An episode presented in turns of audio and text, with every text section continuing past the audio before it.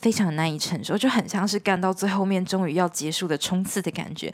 男方稍稍的没有力，可是他因为已经性兴奋到不行，他特别的想要把，就是把我干坏的那种感觉。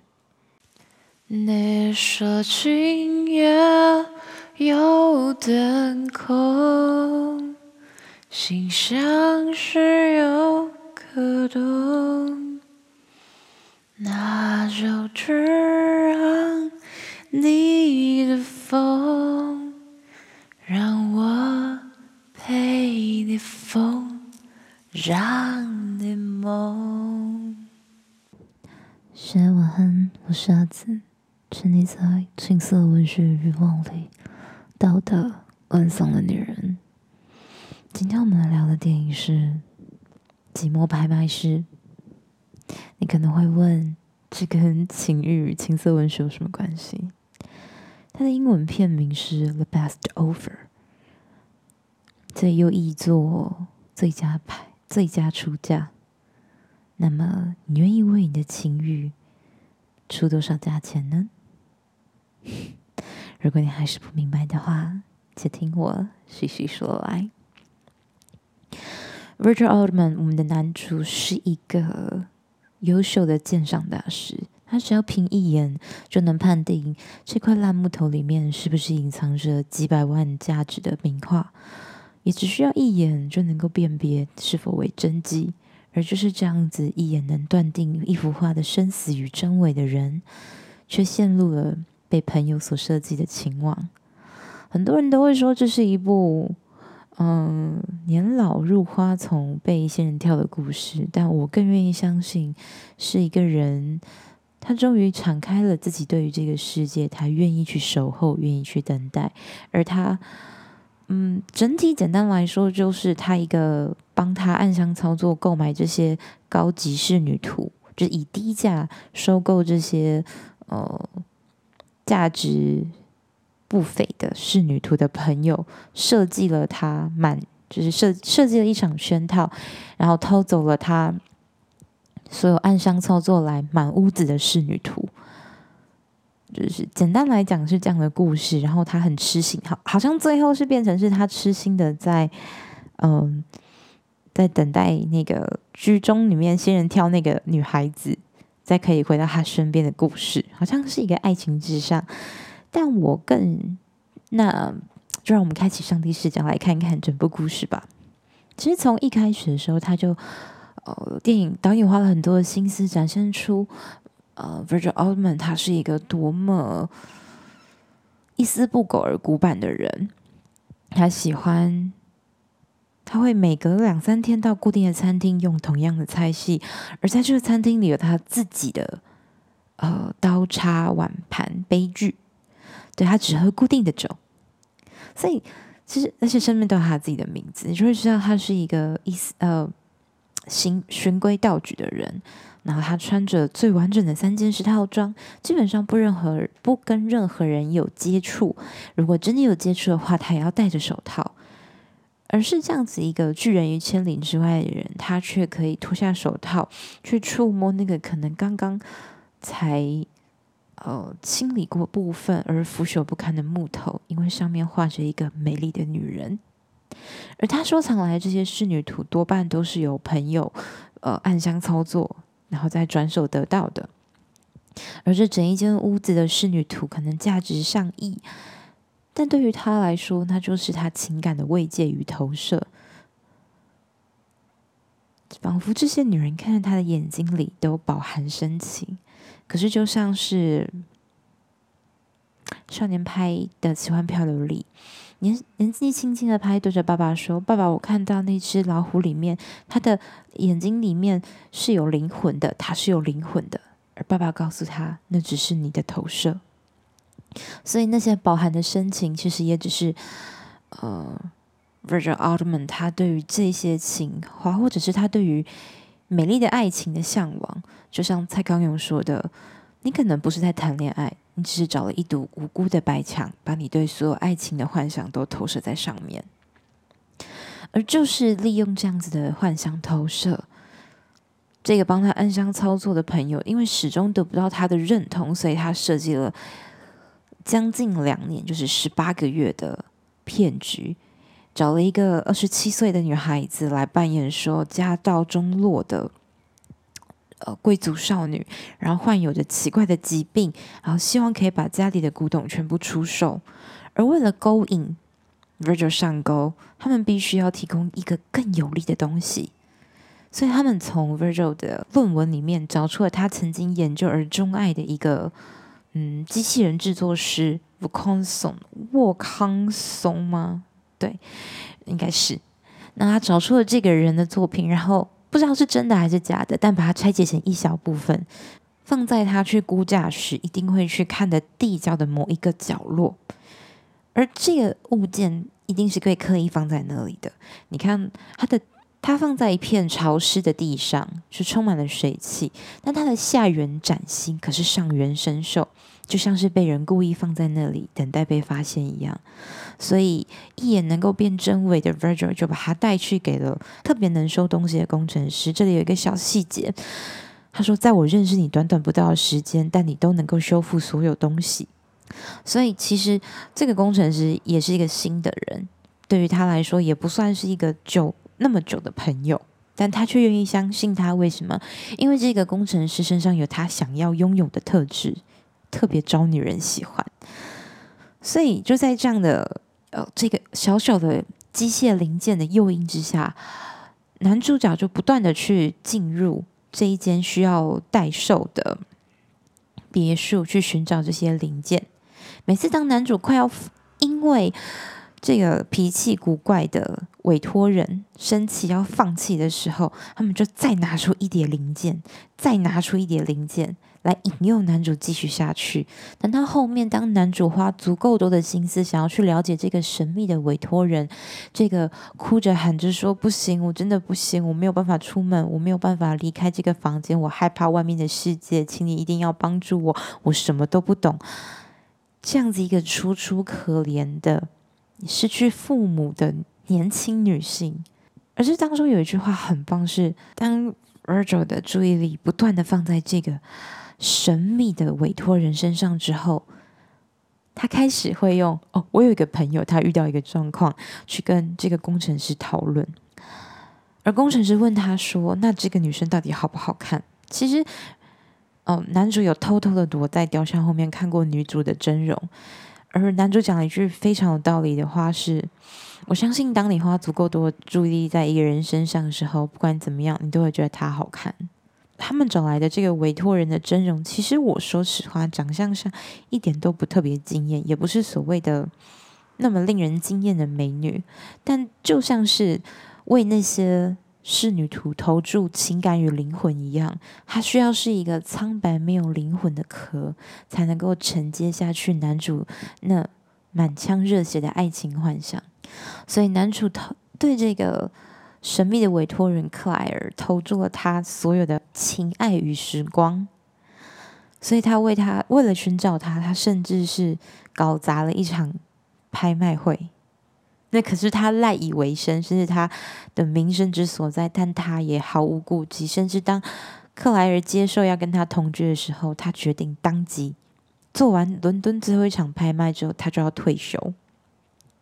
而当他拍卖完毕之后，回到家里，他只看到满墙的画全部被偷走，只留下据克莱尔说是妈妈年轻时的画像，其实是来自于画家手笔，而画家只是想要证明。他的眼光是错误的。最后的故事其实停留在男主到了女主曾经说他去布拉格的一间餐厅，他就坐在那个餐厅里。而当侍者上来问他说：“先生，你是一位吗？”男主就说：“不，我在等人。”而在那个充满着时间、呃，机械轴、齿轮的那个。装潢怪异的餐厅里，他说他在等人，是充满着迷幻而浪漫的。他不是没有想过要报警，他在，嗯、应该是进，我不确定是进疗养院前后，反正他想过要报警，但每一步他靠近警局的时候，他都会想起克莱尔在他耳边的喘息，他都会想起克莱尔哦的金发散落在他的胸前，在他身上摇荡骑乘的样子，他无法忘怀那样的感觉。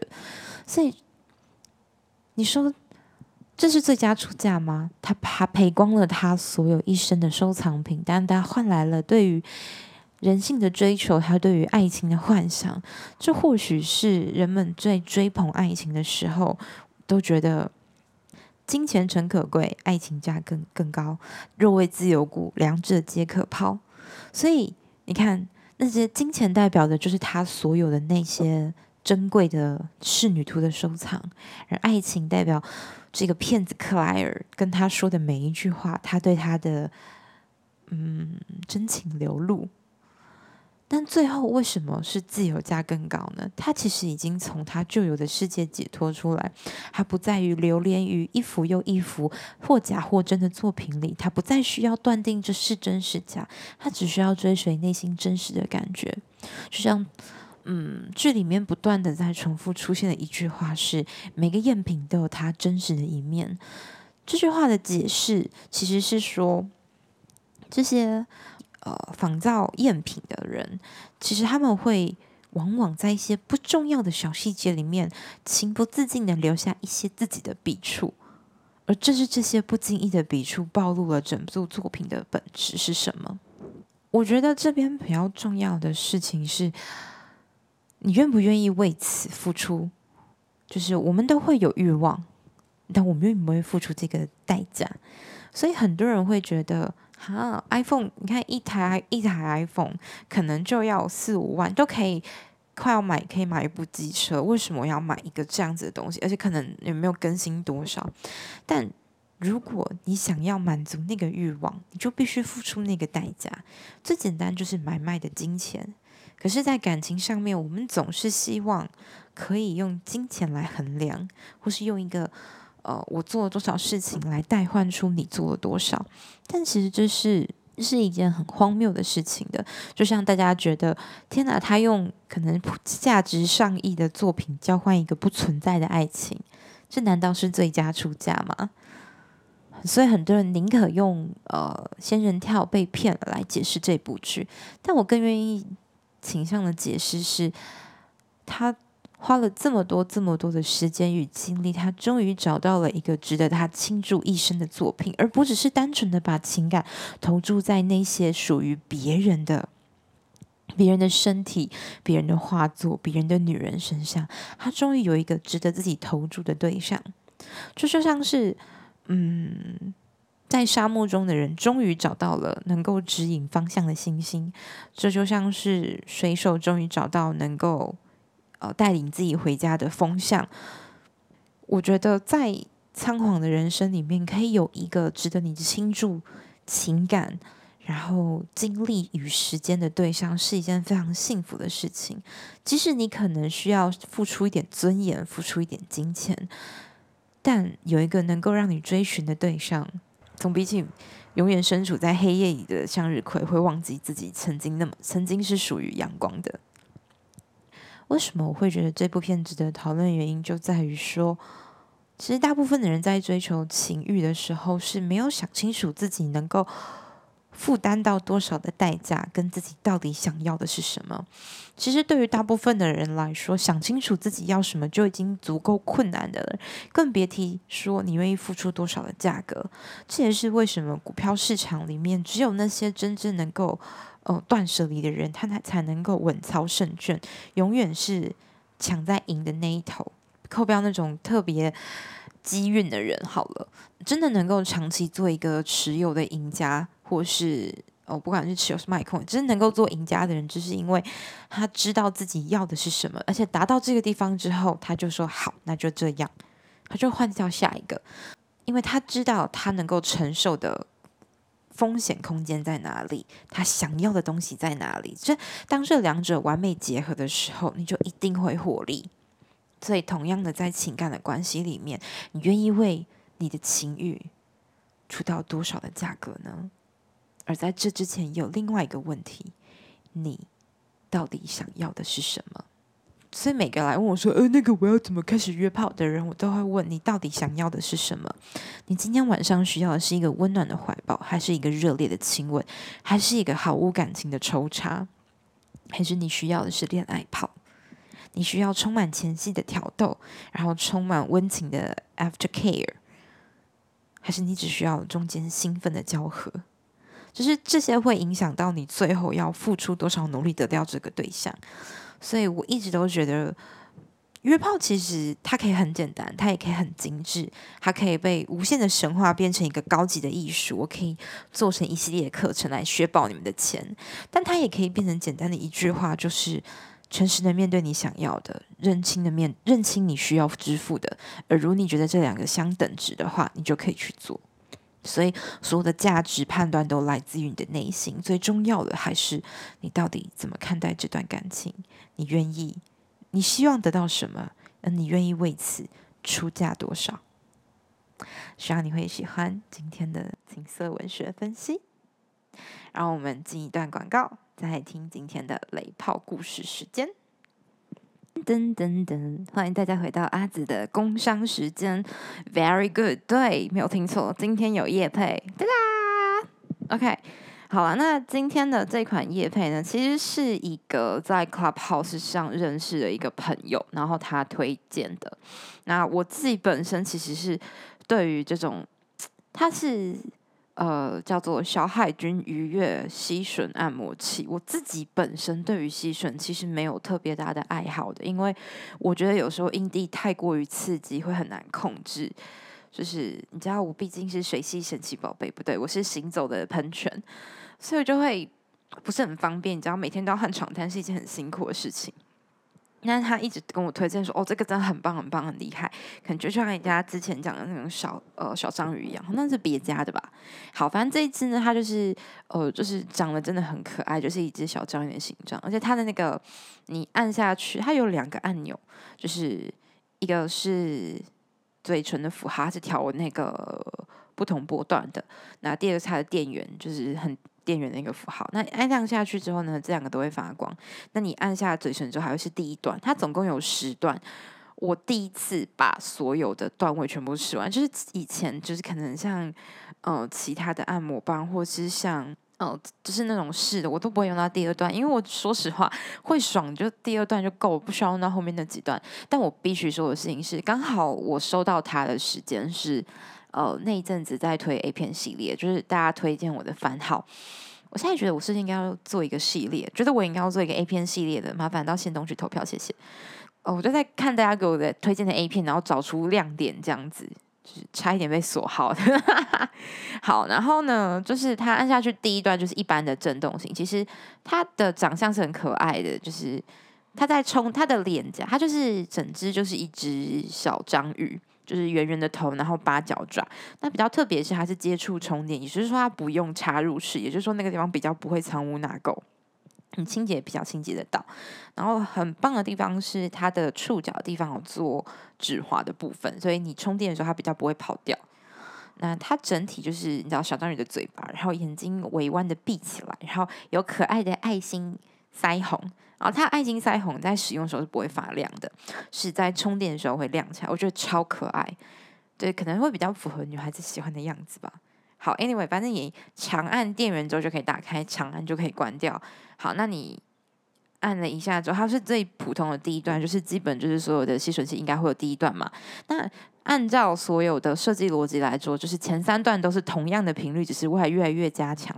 但我必须跟大家说，小张应该说小海军是一个非常适合看片考的。为什么？因为 A 片基本上会分就是三节嘛。然后你跳掉口交那个部分，然后进入抽插画面的话，就是你可以先在打开 A 片，然后他们开始什么呃舔胸啊、前戏啊的时候，你就可以先摸前三段，这样啊，第一段嗯就是震动，第二段哦、比较激烈的震动，好，第三段超激烈的震动，好，等到他准备要插入的时候，我跟你说，这个时候要切到第四段，我个人超喜欢三转四的过程，为什么？因为三因为三的。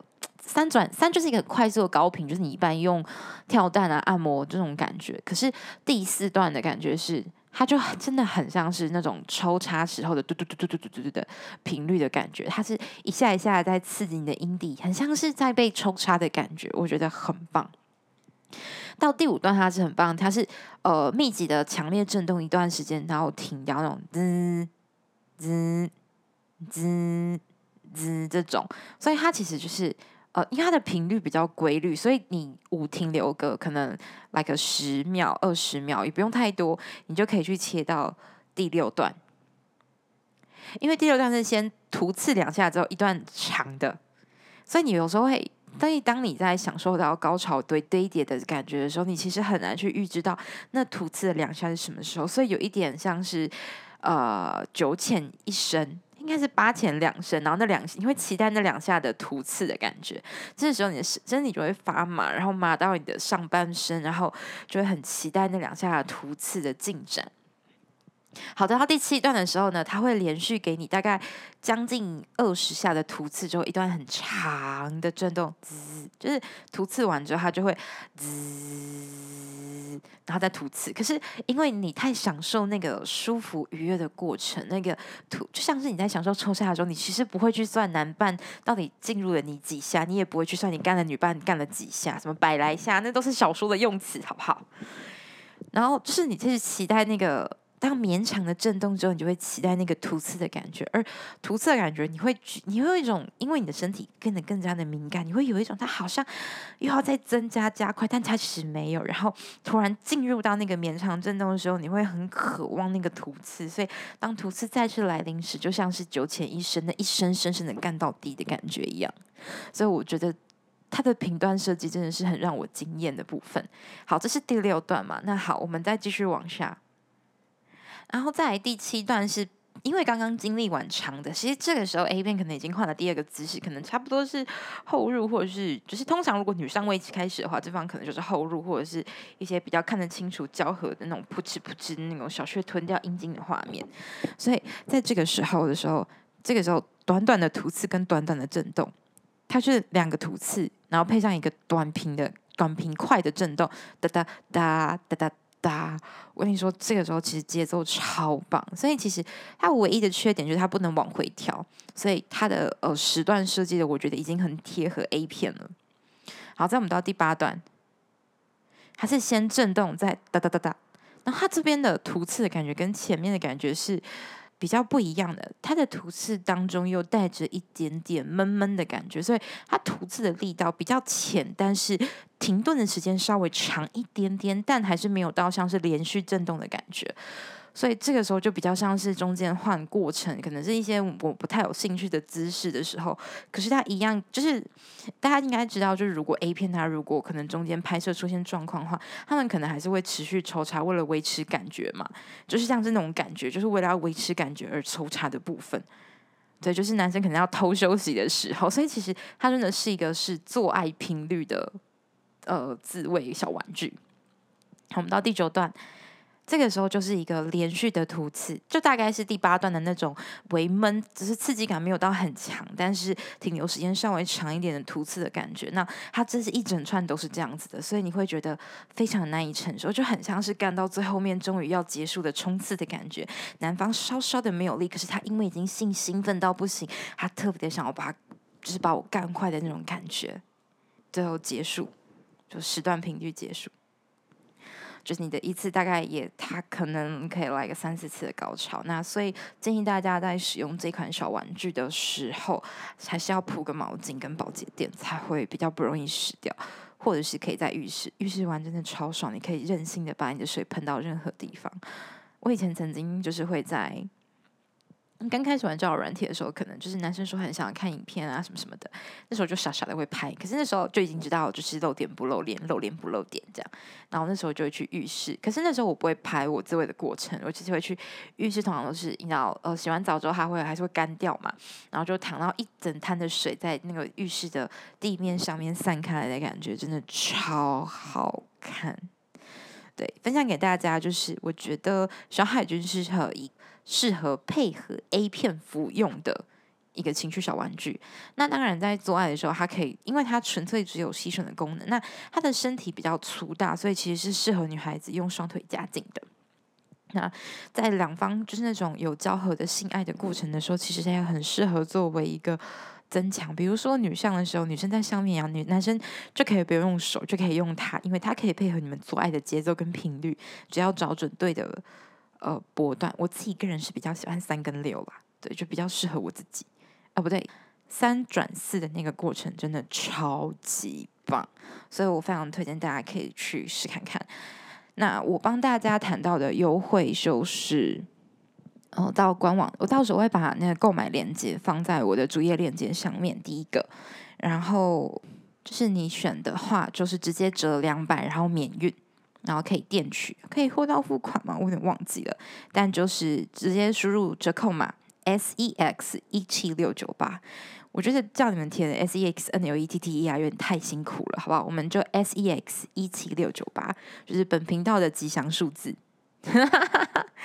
好啦，那呃折扣码跟详细的链接我都会放在 I G，那记得去 I G 帮我投票，希望你会喜欢今天的工商时间。我已经帮你们选了最适合女孩子选的玩具，而且价格也很甜，好不好？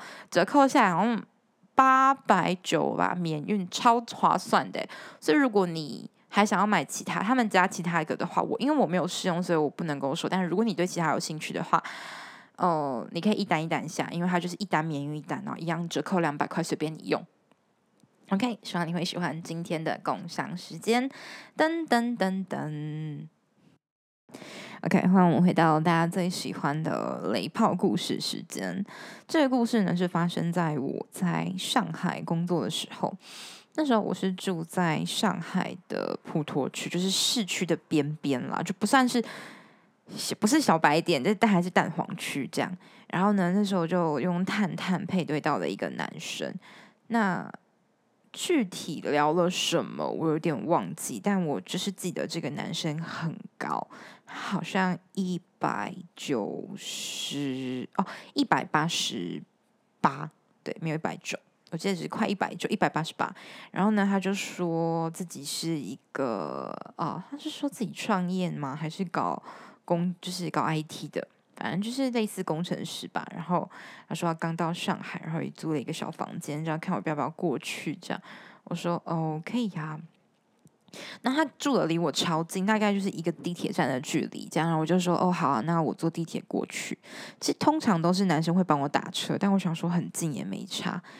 哦，干殊不知，你知道，对我们住的地方，地铁站是只差一站，但他住的地方离地铁站超他妈远，而且就是东弯西拐，绕来绕去，我根本认不清路，我整个快吓烂，你知道吗？而且他就把我领进一间就是小破房哦，真的，我跟你说，大陆的房子就是高级的超他妈高级，破烂的超级破破烂，没有那种中间值，你知道，没有烂就是超烂，然后我就是超害怕他想对我怎么样。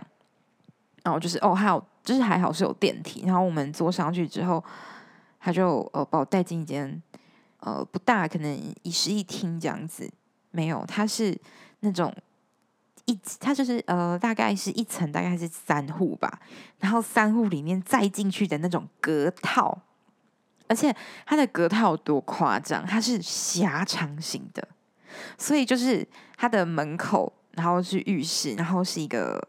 连小厨房好像都没有，可能就是一个洗流理台这样子，然后再进去就是它的桌子是壁挂的，然后最底部就是床，然后还有窗，然后他就直接把我推倒。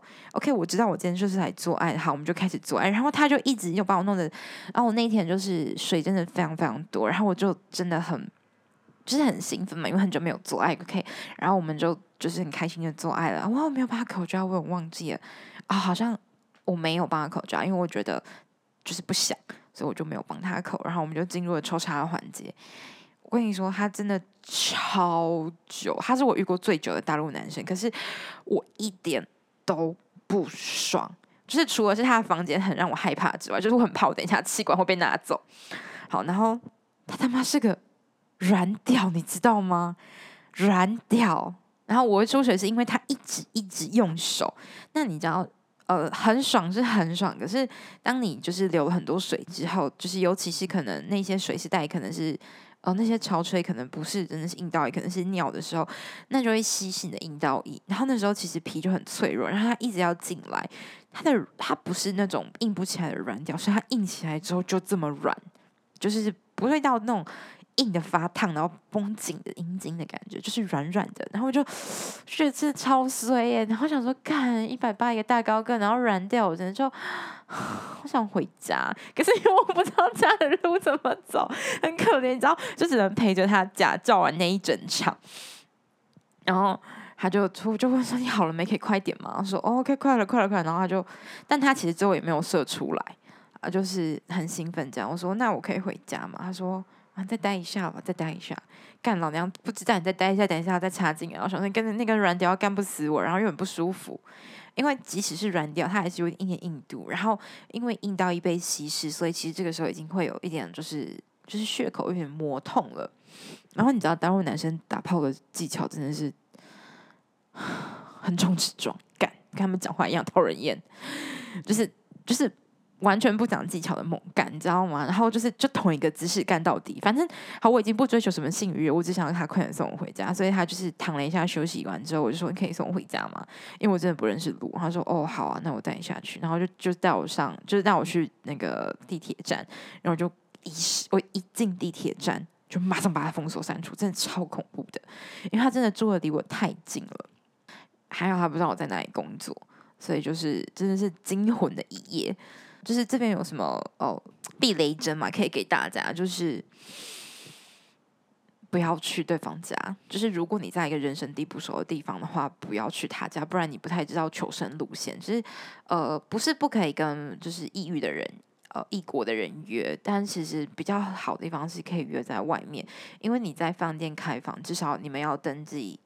一些姓名资料嘛，尤其是大陆他们实名制很严格，所以像那个时候，其实最不方便的是台胞身份，其实是很难在大陆开房的，因为那些比较便宜的旅馆就不能接受，他们连休息都是要登记的，他们实名制登记的是比较严格的。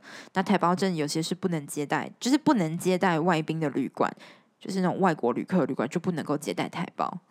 对，所以就很麻烦。所以，但是有一个好处就是，你可以确定你去的房间会比较高级。我曾经因为要解决住宿这件事情，就是因为开房间真的很麻烦。那我刚好就配对到一个男生，好像也是探探上吧。然后他刚好就是一个就是国际连，就是全国连锁酒店的工作人员，他刚好来上海出差。对，对他们就是连出差都要嗨一炮的那一种。好，等我就刚好跟他约了一次，我觉得还不错，就是小伙子还挺能干的。然后后来他就正式调来上海，然后他就订了一间我觉得还不错的旅馆。可虽然不是他们自己饭店的，但我觉得那间也是很干净、很雅致。但是因为就是搭飞机太累，然后回去又打炮，真的很辛苦，你知道吗？所以我昨天隔天早上。哦，而且那一晚上是很雷，就是他原本很棒，你知道吗？但他那一天晚上超快，而且他变胖了，就是就是你知道，很明显感觉到人肿一圈，就是也没有要挑剔人家的身材什么的，就只是单纯的觉得哦，最近吃很好哦，现在压力很大哦，对，然后就订了一间还，然后我们隔天隔天早上我就。呃，上班 来不及，超惨的、然后就带着一个超大的行李箱去上班，我就觉得超羞耻。然后就老板看到我说：“哎呦，很辛苦哈。”这样我说：“没有，没有，没有，没有，没有，没事，没事，可以的，可以的。”这样就就继续工作。所以就是大陆男生真的都很容易雷，要么快，要么软啊，要么穷。对对对，还有穷鬼。好，强过我们，但是大陆有钱男生是真的很多。那但我还遇过，就是还有遇过很多骗子。天啊，这个讲的真是天啊，雷炮讲不完。OK，想一想，如果想要听就是大陆惊魂记的话，我可以考虑做成一整集，来专门讲大陆男生有多雷。跟如果你想要钓大陆的男生，需要一些什么样的技巧？那以上就是今天的雷炮故事，希望你会喜欢。欢迎大家回到这个节目最后一个环节——请预告解释。在这里，我们会谈谈那些嗯被大家讨论，或者是你不敢说出口的一些信息。希望我能够给你一些能够帮助到你的回答。那今天的这一篇呢，是通常我会随机的从 Apple Park，主要应该会从 Apple Podcast 的留言。那如果真的是比较不好意思启齿的心事呢，你也可以用 IG 私讯或是写信给我的方式。那所有的相关资讯全部都在我的 IG 自己去看，好不好？好了，那今天的这个人呢，他是 G Sharp 二九二，他说 Sex Voice Story。性感又磁性的音调让我一听就上瘾，直率又真实的表达方式有别于一般 podcast，才刚开始听就忍不住想把每一集都听完。在这个在家工作的时刻，听你的故事有一种被疗愈的感觉，所以其实就是一个薪水小偷的自我告白嘛。好啦，谢谢 G Shop，然后我希望你可以听到这一集的时候来跟我认亲。那再来的话是。哦，有一个听众说，他叫做 M G H O T F O G，My God, Hot Fuck 嘛之类的。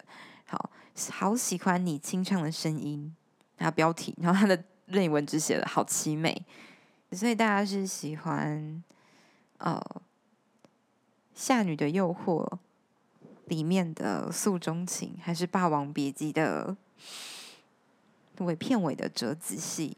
还是《艺伎回忆录》的真情词。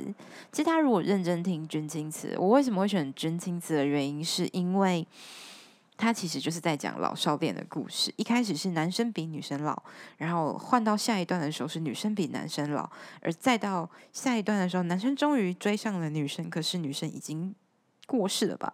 就大概是讲了三三世爱情的故事。所以我觉得前面我唱的部分就是男生。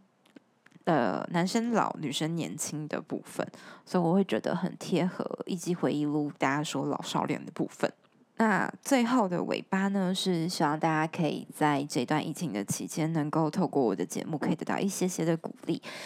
也欢迎大家可以到 Apple Podcast 帮我留下五星好评，跟你喜欢这一集的哪个地方，因为你的每一则留言都是对我最莫大的鼓励。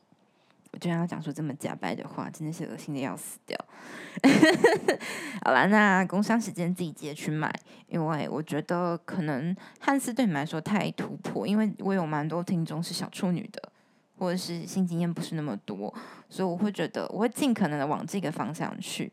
然后因为 BDSM 的呃所欲系列。所以有蛮有厂商有专门来找我，可不可以谈这一方面的部分？所以如果你们很想知道这个部分的话，欢迎私讯告诉我，这样我就能够帮你们谈到更好、更漂亮的价格。希望你会喜欢今天的节目，谢谢，晚安，我是阿紫。